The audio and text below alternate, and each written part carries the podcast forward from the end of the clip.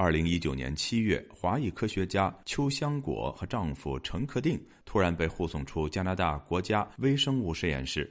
他们于二零二一年一月遭解雇，但原因始终没有被公开。如今，加拿大官方证实，两人是因为向中国提供了机密科学信息。批评者说，此事再度证明中国影响渗透以及渥太华对外国干预的无知。请听记者柳飞的报道。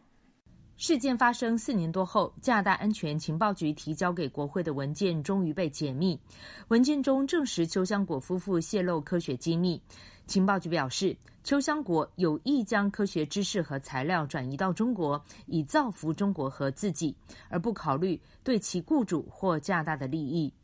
邱香果是国际知名的病毒学家，他和同事因为发明了埃博拉病毒治疗药物，赢得了国际声誉，并在二零一八年获得加拿大总督创新奖。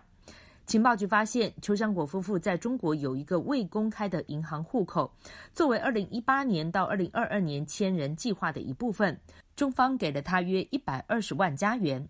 邱香果还跟中国解放军少将陈威有过密切的合作研究关系。不过，邱香果拒绝承认他参与北京的计划。加拿大卫生部长霍兰德承认事件不能够令人接受，并提到中国干预的严重性。China is, you know, by all evidence, trying to interfere in our destiny. 所有证据显示，中国试图影响我们各层面，俄罗斯也一样。外国干预已经是现实世界中很大的问题，但在二零一九年的时候，我们对此认识还不够。加拿大反对党纷纷批评自由党政府在国家安全上严重失职，认为不能够再相信总理特鲁多会保障加拿大的安全。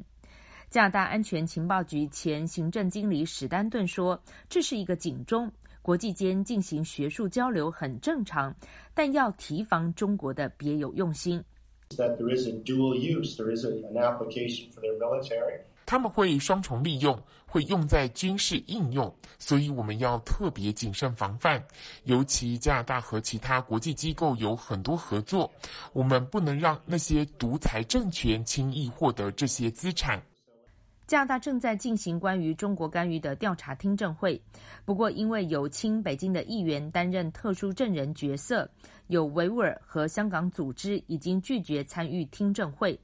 加拿大香港之友召集人辛志芬批评特鲁多政府无能。二零一九年此事件发生后，还让在接受警方调查中的邱祥果夫妇领薪水，也不限制其出境。最终两人逃到中国，但是政府却只想掩盖真相。他们呢就把自己的 political embarrassment 跟 political survival 看呃比加拿大人的知情权更重要。他们这样处理 security 的话，你家人怎么有信心？就是他们处理 foreign interference 的 inquiry。自由亚洲电台记者柳飞温哥华报道。